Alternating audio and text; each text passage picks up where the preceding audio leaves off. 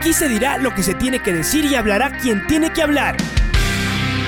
La red presenta la charla del día a llevar una trayectoria que todo el mundo conoce, Carlos el Demoledor. Que la comunidad sepa de lo grande que fue Luis Chocho San Martín. Este año nuevamente jugar Copa Libertadores nos ilusiona mucho. La red. Los protagonistas lo dicen todo junto a los periodistas de la red. La camiseta más linda que me pude haber puesto en mi vida, ¿no? La camiseta de la selección. Los grandes clubes no priorizan competiciones, las disputan. En este año 2021 la selección se juega prácticamente su futuro. En donde estés y a la hora que tú quieras. Bienvenidos. Decíamos que em, la semana anterior se realizó el lanzamiento del libro Levanta como niño, la historia de Neisida Gómez, escrita por Álvaro Alemán eh, Salvador. Lo tenemos en línea, Álvaro. Bueno, lo hemos escuchado varias veces. Álvaro fue una gran figura de nuestro deporte. Él fue basquetbolista desde siempre, seleccionado primero colegial y después sobre todo de, las, de Pichincha, jugó en los equipos eh, de élite de nuestro baloncesto acá en nuestra ciudad y después, por supuesto, también con la selección eh, ecuatoriana. Eh, pero Álvaro, además, es, eh, es por supuesto, es decir, eso es la, su cercanía con el deporte y muchas más. pero Álvaro es profesor, investigador en literatura ecuatoriana, narrativa secuencial e historia social en la Universidad San Francisco. Y yo no sé qué, qué será, después de, estamos leyendo su, su libro, eh, tal vez para quienes crean el, destino, a lo mejor los, junta, a un hombre que sabía de deporte, que sabe de deporte, y a una deportista que iba a crecer, ¿no? Con un, con un, eh, eh, con un backup atrás tremendo, ¿no? Uno empieza a leer las primeras páginas, son durísimas, a uno le, le, le conmueven de saber cómo fue la vida de, de Neisida Gómez, ¿no? Bueno, de sus padres antes, pero después de ella, de, de chica. Y sin embargo está acá con una medalla de oro. Así que, Álvaro, bueno, bienvenido a la, a la red. Y yo lo primero que preguntaría es, ¿en qué momento ya te empezaste a proponer el escribir el libro? Porque estoy seguro que no se escribió en una semana después de que Neisy levantó la medalla de, de oro. ¿Qué tal? Bienvenido a la red. Buenos días, Alfonso, y a toda tu audiencia. Gracias por la entrevista. Eh, pues yo me propuse la primera vez en el 2015, después de verle a Nisi desmayarse, levantarse y levantar 120 y pico eh, kilos, eh, intentos sucesivos sin que se le caiga, y quedar y ganar una medalla en Juegos Panamericanos de Plata, en contra de, teniendo apenas 17 años, en contra de mujeres que duplicaban su edad y que tenían una trayectoria eh, larguísima, bien ganada en, las pesas. Y en ese momento yo ahí sí me quedé completamente convencido de que esto iba a suceder en algún momento, ¿no? no tal vez lo que sucedió ahora eh, fue un adelanto eh, yo pensé que iba a ser en la siguiente Olimpiada. Bueno, eso pensábamos todos, ¿no? Eh, un poco siguiendo eh, las investigaciones, ¿no? Pues que señalan que la máxima capacidad física de un ser humano se encuentra entre los 27 y los 32 años de edad, es el lugar en donde se reúnen pues experiencia, capacidad física, eh, y arte eh, en, el deporte que sea.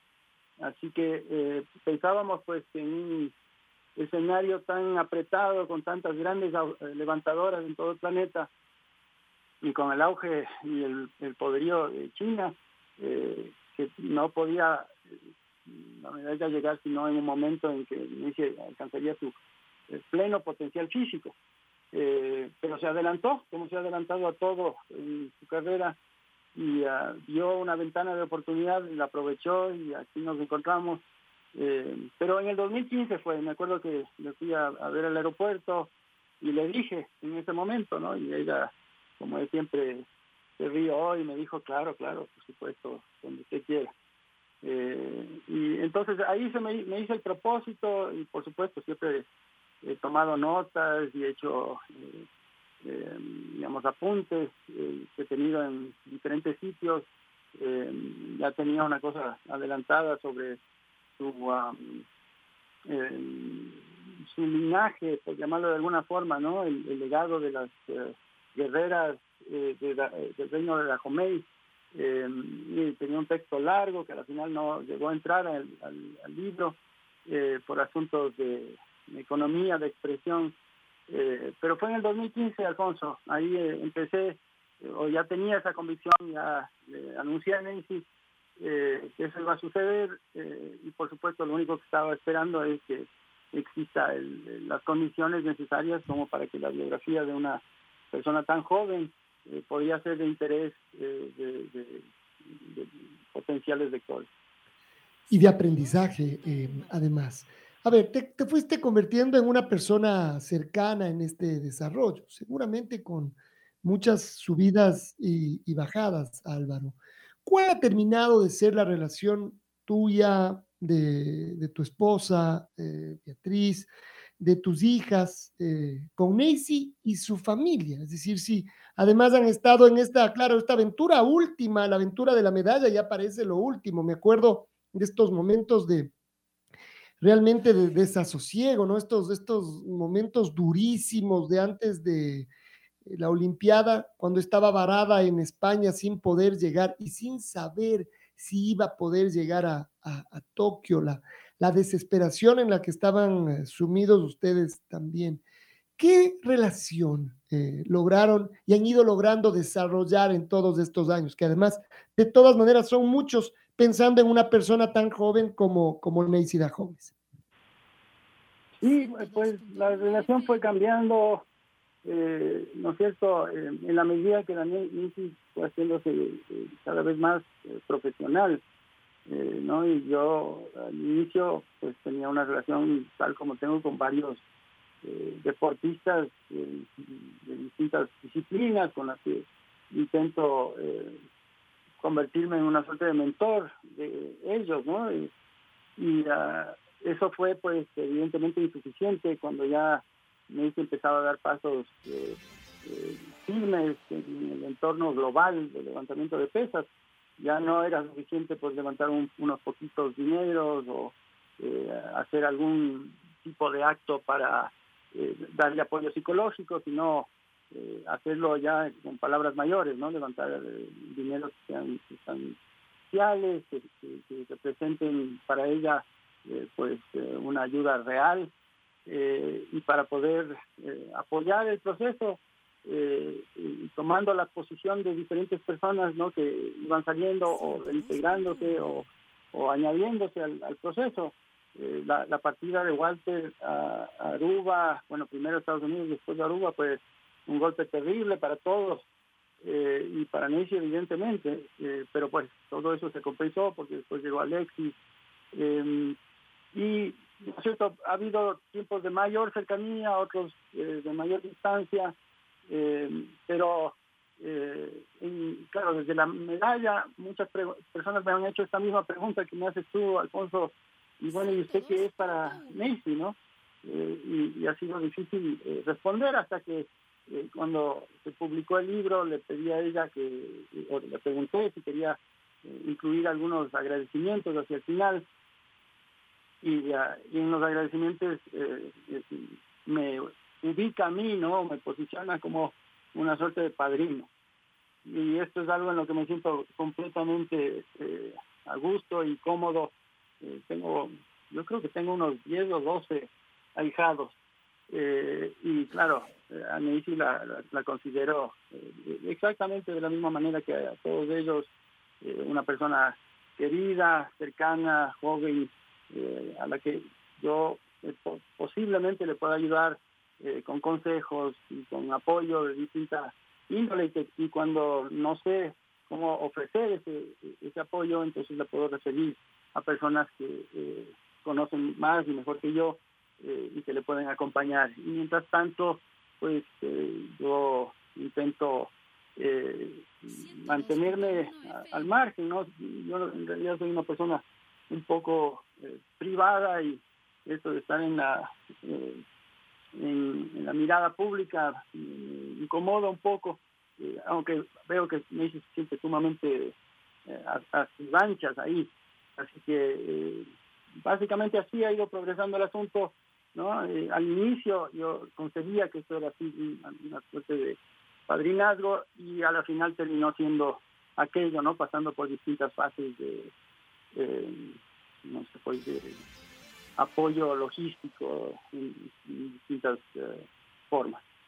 Ahora podrás decir que además eres el biógrafo de Neisida Gómez. Además de este, tiene que ser el primero de varios otros libros, porque si uno sigue hurgando y buscando, seguramente que seguirá encontrando historias para seguir agregando más y más capítulos. ¿Cómo concebiste el libro? Es decir, y, y, y a la gente cómo está es, eh, escrito, ¿no? Cómo, cómo está estructurado, porque me parece que esa debe ser, tú tienes ya la experiencia de haber escrito otros libros, pero ese debe ser el primer reto de un escritor. ¿Cómo encarar esto que voy, que voy a hacer? Mil ideas en la cabeza, ¿cómo ordenarlas tal vez sería?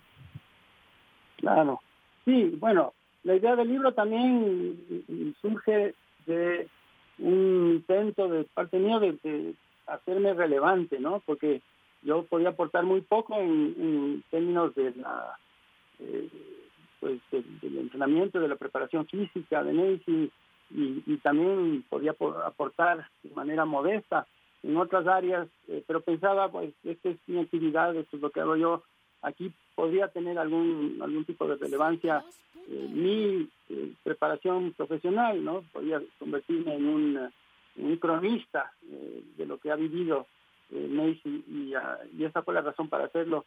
Ya al momento que me senté a escribir, pues conté con la suerte de mi hermana, que es una novelista conocida, con trayectoria internacional, y ah, le, presenté los capítulos que yo iba preparando y ella me ayudó a ordenarlos, eh, siempre pensando en eh, una audiencia eh, que desconoce, digamos, los procesos técnicos de levantamiento de pesas, ¿no? Pensando que las personas que iban a acercar a leer sobre la vida de Nancy debían recibir el respeto de explicarles cómo funciona el levantamiento de pesas, cómo son las relaciones con las diferentes distancias eh, deportivas con las que Messi debía eh, involucrarse y pues evidentemente no los, los uh, entretelones eh, de la vida personal de Messi sin ser pues demasiado no sé pues sin intrometerme demasiado no dentro de su vida personal que es algo que siempre he intentado lograr así que el, el, el libro básicamente sigue un orden cronológico desde la llegada de sus eh, padres al Ecuador, eh, su infancia temprana, eh, su ingreso dentro de em, la mm, esta institución educativa que la acogió durante un par de años cuando sus padres estaban necesitaban este tipo de apoyo, su incorporación al seno del familiar, y después pues su contacto con eh, el clan Llerena, con Walter, eh, con el proceso que le dio un norte y un centro a su vida y a su círculo eh, cercano y pues desde ahí ha sido un solo proceso lineal, ¿no? atravesado con los obstáculos propios de la participación en el deporte ecuatoriano. Mi mujer sabe, suele decir con alguna frecuencia que ser ecuatoriano es muy difícil, eh, con relación a los trámites y a los procesos que todos nosotros debemos sobrellevar eh, en el ámbito eh, público ¿no? y cívico. y para mí sí, eso no fue una excepción. ser deportista en el Ecuador es difícil, las diferentes instancias administrativas, las diferentes instancias de administración del deporte en el Ecuador a veces son intransigentes, difíciles de navegar eh, y uh, tuvo la suerte, eh, además del enorme talento y la enorme disposición positiva eh, natural en ella de contar con personas como la familia Llerena, como Mayra Hoyos, ¿no?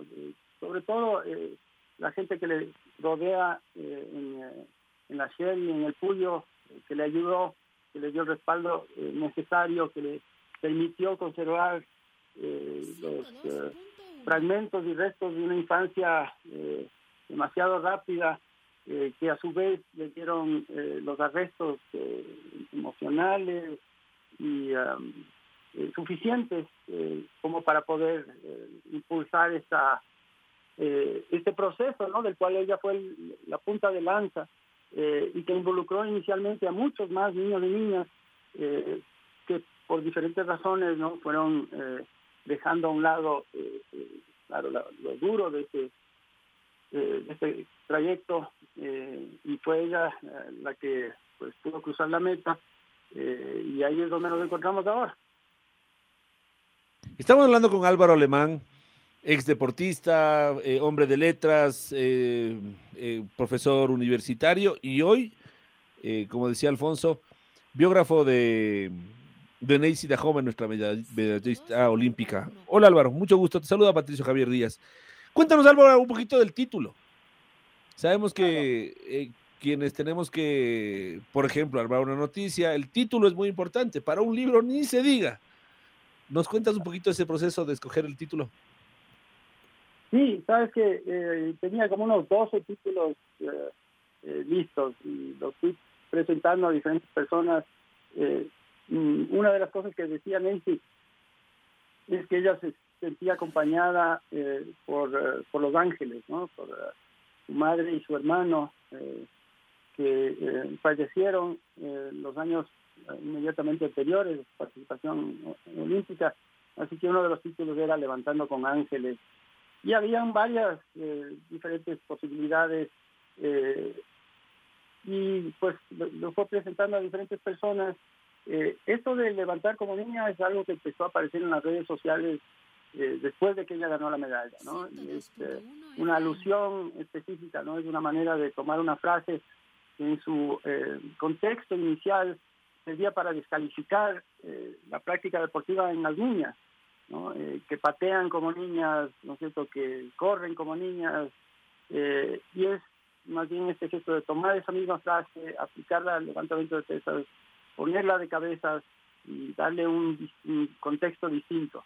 ¿no? Messi nunca eh, abdicado de su condición eh, eh, femenina y ella empezó a levantar pesas como una niña, con esa misma alegría, con, con esa feminidad, ¿no sé, con esa gracia y capacidad, y nada de eso niega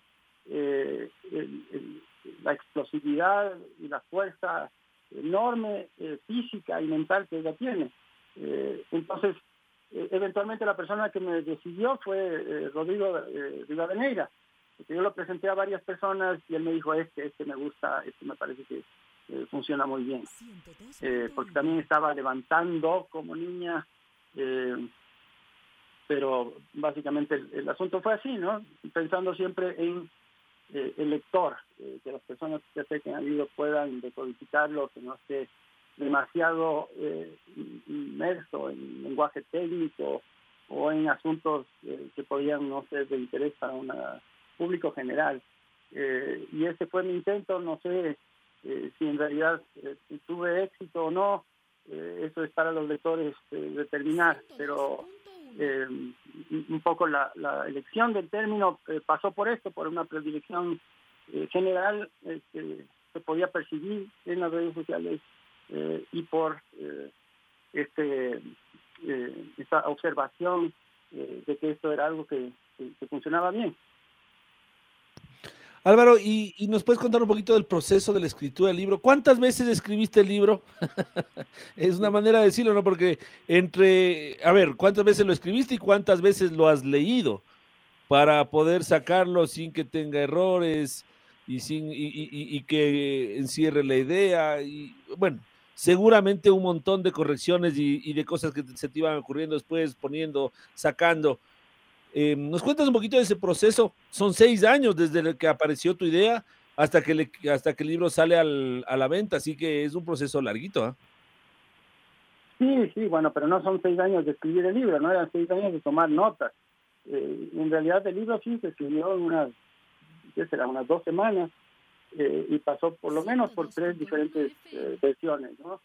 Ya te mencionaba, o le mencionaba a Alfonso un momento que un largo prólogo hablando sobre la migración eh, de sujetos esclavizados de África a las Américas eh, desde el siglo XVII, el apellido de Ajomes, eh, los afrodescendientes en el Ecuador, la historia de la esclavitud en las Américas y en particular en el Pacífico Colombo ecuatoriano, pero nada de eso entró, escribí también un, larguísimo texto hablando de asuntos técnicos de levantamiento de peso, tampoco le, eh, entró dentro del libro.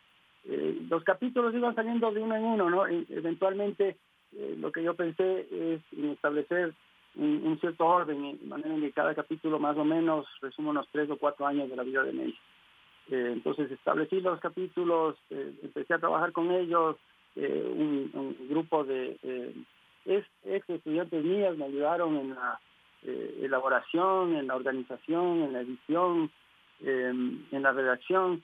Eh, Salenka Chinchín, eh, una de mis mejores estudiantes, ya graduada de la universidad, eh, investigadora por sus propios méritos y poeta, y Valerie Mogollón, también exalumna de la universidad ellas estuvieron eh, desde el inicio eh, pasando por diferentes eh, versiones de los capítulos y cuando ya tenía armado un asunto más o menos comprensivo, entonces acudí a mi hermana y ella pues puso orden, por decirlo de alguna forma, ¿no? Entonces desecharon algunos capítulos y cambió la perspectiva, el, punto de vista en algunos. ya le decía Antonio a Alfonso que yo no quería parecer mucho como protagonista porque no lo soy, eh, pero a veces eh, en algunos capítulos se requería pues un, punto de vista, una perspectiva, y entonces ahí eh, estuve obligado a, aparecer. y así, así fue el asunto.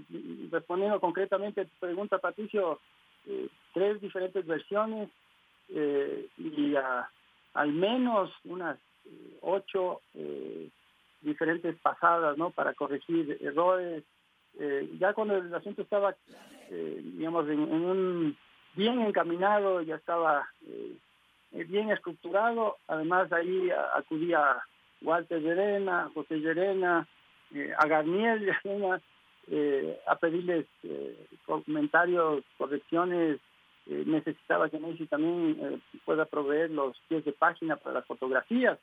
Eso fue otro asunto, ¿no? Porque muchas de esas fotos solamente existían en, versiones digitales en teléfono.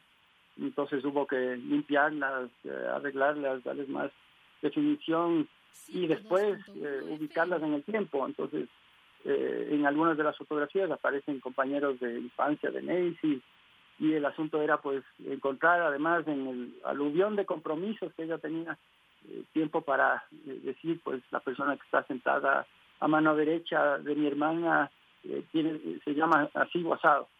Eh, así que, pues, además en el camino surgían asuntos, ¿no? Un profesor de literatura de Guayaquil, el colegio, me contactó y me dijo, pues, yo como usted soy entusiasta del deporte y de las letras, y me mandó un acróstico lindísimo, uno para Nancy, uno para Paola, uno para Tamara, que decidimos incluir en el libro.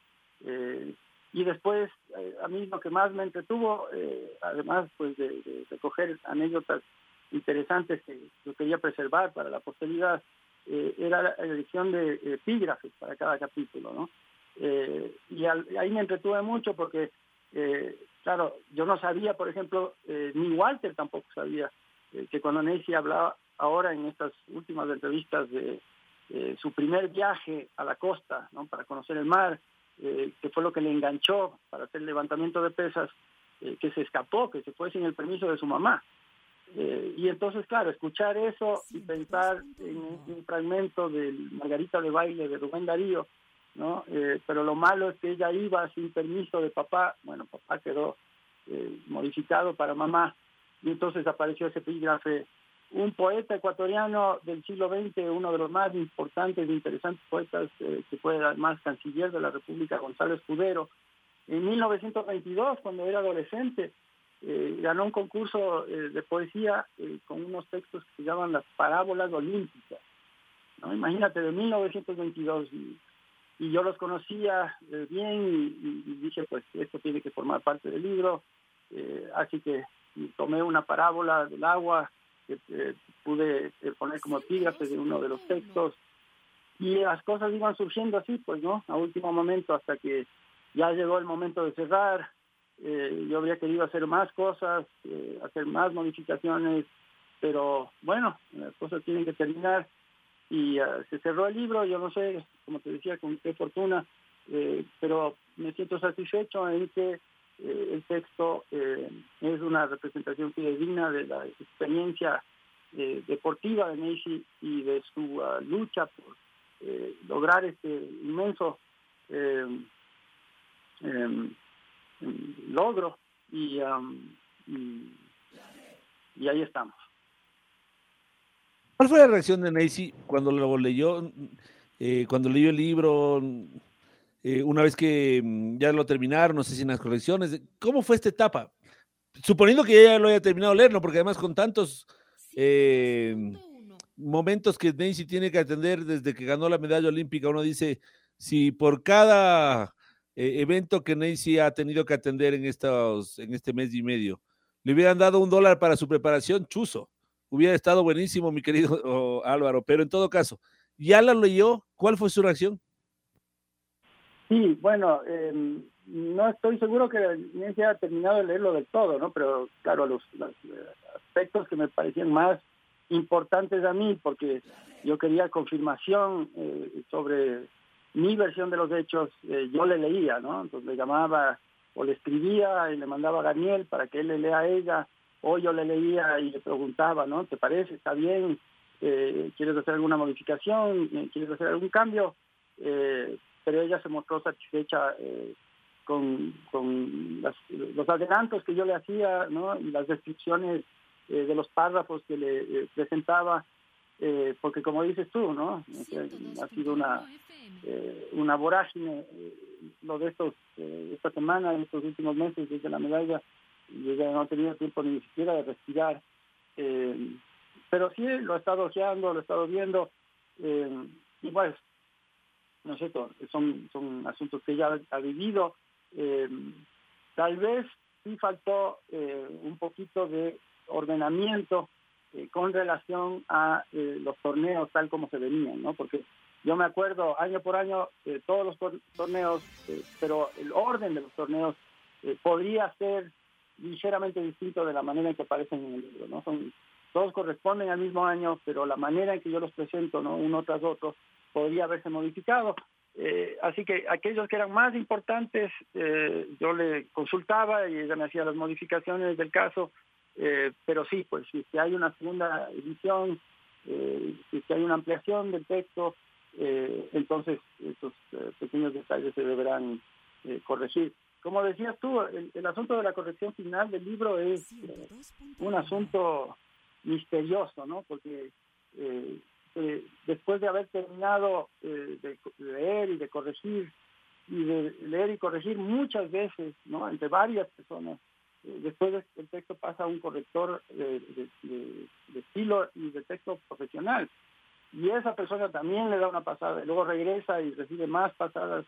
Pero hasta el momento que fue a prensa, yo seguía encontrando ratas por aquí, por allá.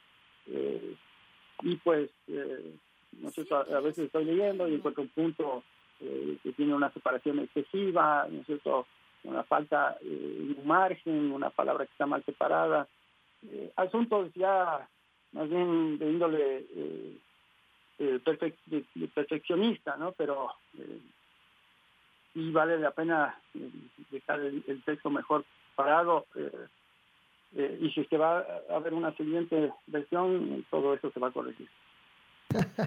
Ese ya es la, parte interna, ¿no? Es decir, esos, esos detalles. Estaba revisando la cantidad de fotografías que hay. Por supuesto, están eh, las de las competencias como las, las últimas, pero están todas estas otras eh, preciosas, ¿no? De Nancy, de pequeñita. Hay una eh, encima de, una canoa, como, como dice acá, en uno de los tantos ríos de la región amazónica.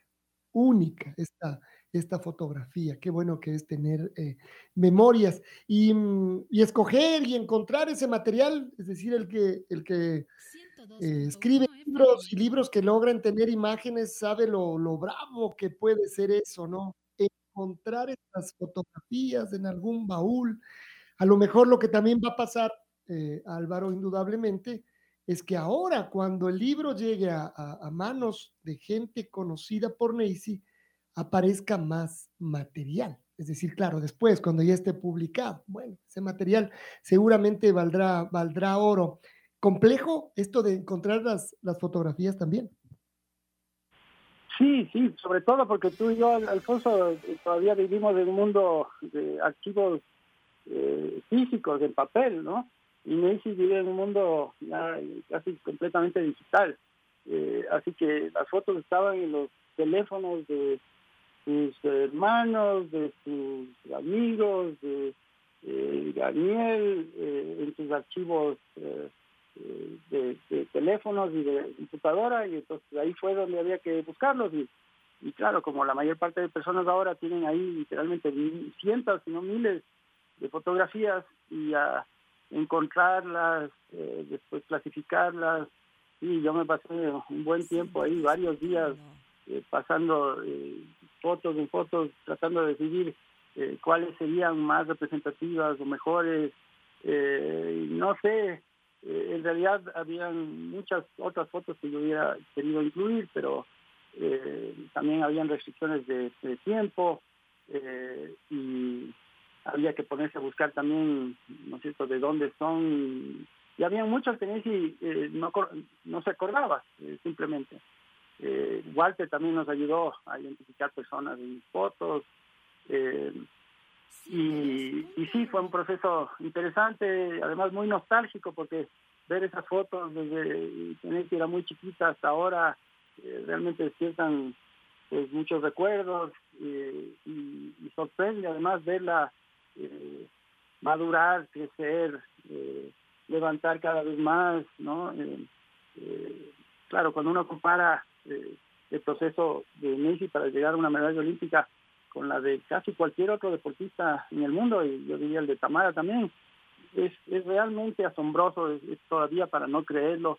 Eh, a Messi le pregunta mucho pues eh, el asunto de esto del, proceso, del, equipo, eh, como se dice, el equipo multidisciplinario, esa es la palabra que se usa cada rato, el equipo multidisciplinario el equipo multidisciplinario eran los amigos y los cognados y los agnados, ¿no? Eh, un, dirigente hace poco me decía, no puedo creer que Messi no tenga nutricionista. Eh, y claro, una niña que empieza a levantar pesas y que tiene que subir de categorías de, peso corporal, necesita o habría necesitado un seguimiento eh, técnico, ¿no? De, calorías, de, consumo eh, para poder mantener el peso y eventualmente cuando sube de categoría corporal, eh, digamos, eh, modificar sus hábitos alimenticios. Pero no hubo nada de eso, lo que había era el, ímpetu de parte de las hermanas de Walter, ¿no? De que siempre debe comer ensaladas, de que tiene que tener una dieta balanceada. y, y, el equipo multidisciplinario es ese, pues, ¿no? Walter, eh, em, Alexis, ¿no Mayra, eh, sus vecinos, sus amigos eh, y las personas como yo, ¿no? Que de alguna manera nos incorporamos al proceso sin mayores credenciales profesionales en lo que ella realmente habría necesitado, ¿no? por suerte, el, el asunto médico mi, esposa es, pediatra y tiene un grupo nutrido de buenos amigos médicos, eh, ayudó todo, en todo este proceso. Una de las cosas que no se sabe, por ejemplo, eh, Alfonso, es que eh, en la mitad de todo esto, ¿no? Yo diría que esto debe haber sido por el año 2017 o 2016, Eh, Walter un día empieza a tener unos dolores de pecho eh, y, a sentir mareos. Viene a Quito y mi esposa le lleva donde un amigo cardiólogo de ella, le examinan y el doctor sale, digamos, pálido de la examinación y le dice, usted tiene apenas un par de centímetros de apertura para la circulación de la sangre por su aorta. Eh, eh, digamos, sus, eh, sus venas están completamente tapadas. Es un milagro que no haya tenido un infarto. Este rato tiene que entrar al, quirófano.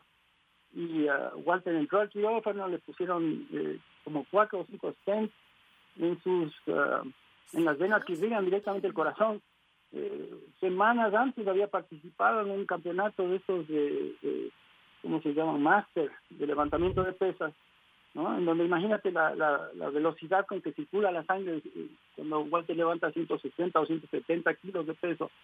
Eh, milagroso. El, doctor dijo, es un milagro que no se haya muerto, que no se haya infartado. Eh, le operaron y una semana más tarde ya estaba incorporado a, sus a, sus actividades normales, eh, Walter. Ah, y, claro, otro asunto es este, ¿no? Eh, eh, ya va 10 años levantando pesas y seguramente va a tener algunos años más. Uno de los impactos fisiológicos de levantar pesos tan altos durante tanto tiempo es que poco a poco la presión arterial va en, alta, en aumento. y no por una condición Mm, digamos, eh, natural eh, de la persona, sino porque la actividad produce eh, este aumento en la presión arterial. Entonces, lo que ocurre es que cuando Nancy se retire, y esto ocurre para todos los pesistas, tiene que entrar un proceso de lo que se llama desentrenamiento. Es decir, tiene que continuar levantando pesas por un periodo de no menos de tres años después de retirada, en donde paulatinamente va reduciendo la cantidad de peso que levanta para eh, o con el objetivo, esto tiene que ser una cosa sumamente técnica y regulada, eh, para volver a hacer que desciendan su nivel de presión arterial. Si es que no se hace eso, eh, entonces va a tener presión arterial elevada el resto de su vida. y este es el caso de Walter Llerena y de José Llerena. Los dos tienen pues presión arterial elevadísima porque una vez que se retiraron dejaron de entrenar eh, y se quedaron con estos niveles eh, artificiales, de, bueno, no artificiales, sino ganados a pulso eh, de presión arterial elevada como resultado de su actividad deportiva. así que esa es una de las cosas que hay que monitorear con Messi y para la cual sí se va a necesitar un equipo médico importante, ¿no? Porque tener la presión arterial alta no es algo bueno para la salud.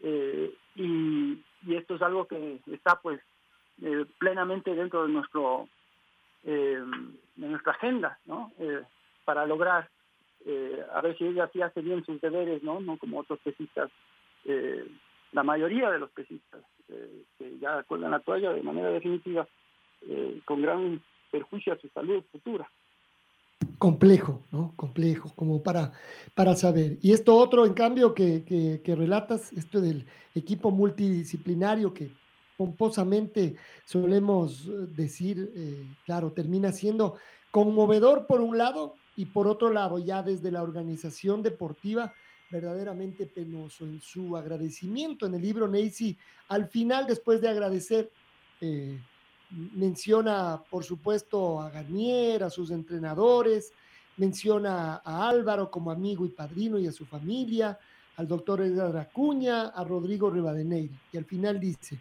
y también a los dirigentes que siempre me pusieron trabas. Ellos me dieron más fuerza para levantar. Aquí otra vez cabe esa frase clásica. A pesar de los dirigentes, Nancy levantó el oro para nuestro país. Y ha cambiado la vida, Álvaro, ha cambiado la vida de ella y de quienes están cerca, porque quién sabe a dónde va a seguir llevando este barco, que ojalá eh, sea mucho más exitoso. Eh, y creo que este también, el libro Levanta como niña, la historia de Nancy Dahomes, seguramente que será la primera, ojalá, de varias obras alrededor de la, de la pesista ecuatoriana que nos llena de orgullo, por supuesto, cada día. Álvaro, gracias por acompañarnos esta mañana y por contarnos todas estas historias. El resto están en el libro. Gracias, Alfonso. La red presentó La charla del día. Un espacio donde las anécdotas de actualidad deportiva se revelan junto a grandes personajes del deporte. Quédate conectado con nosotros en las redes de la red. Síguenos como arroba la red Ecuador y no te pierdas los detalles del deporte minuto a minuto. Escúchanos en vivo en TuneIn y en los 102.1 FM en Quito. ¡Te esperamos! La red.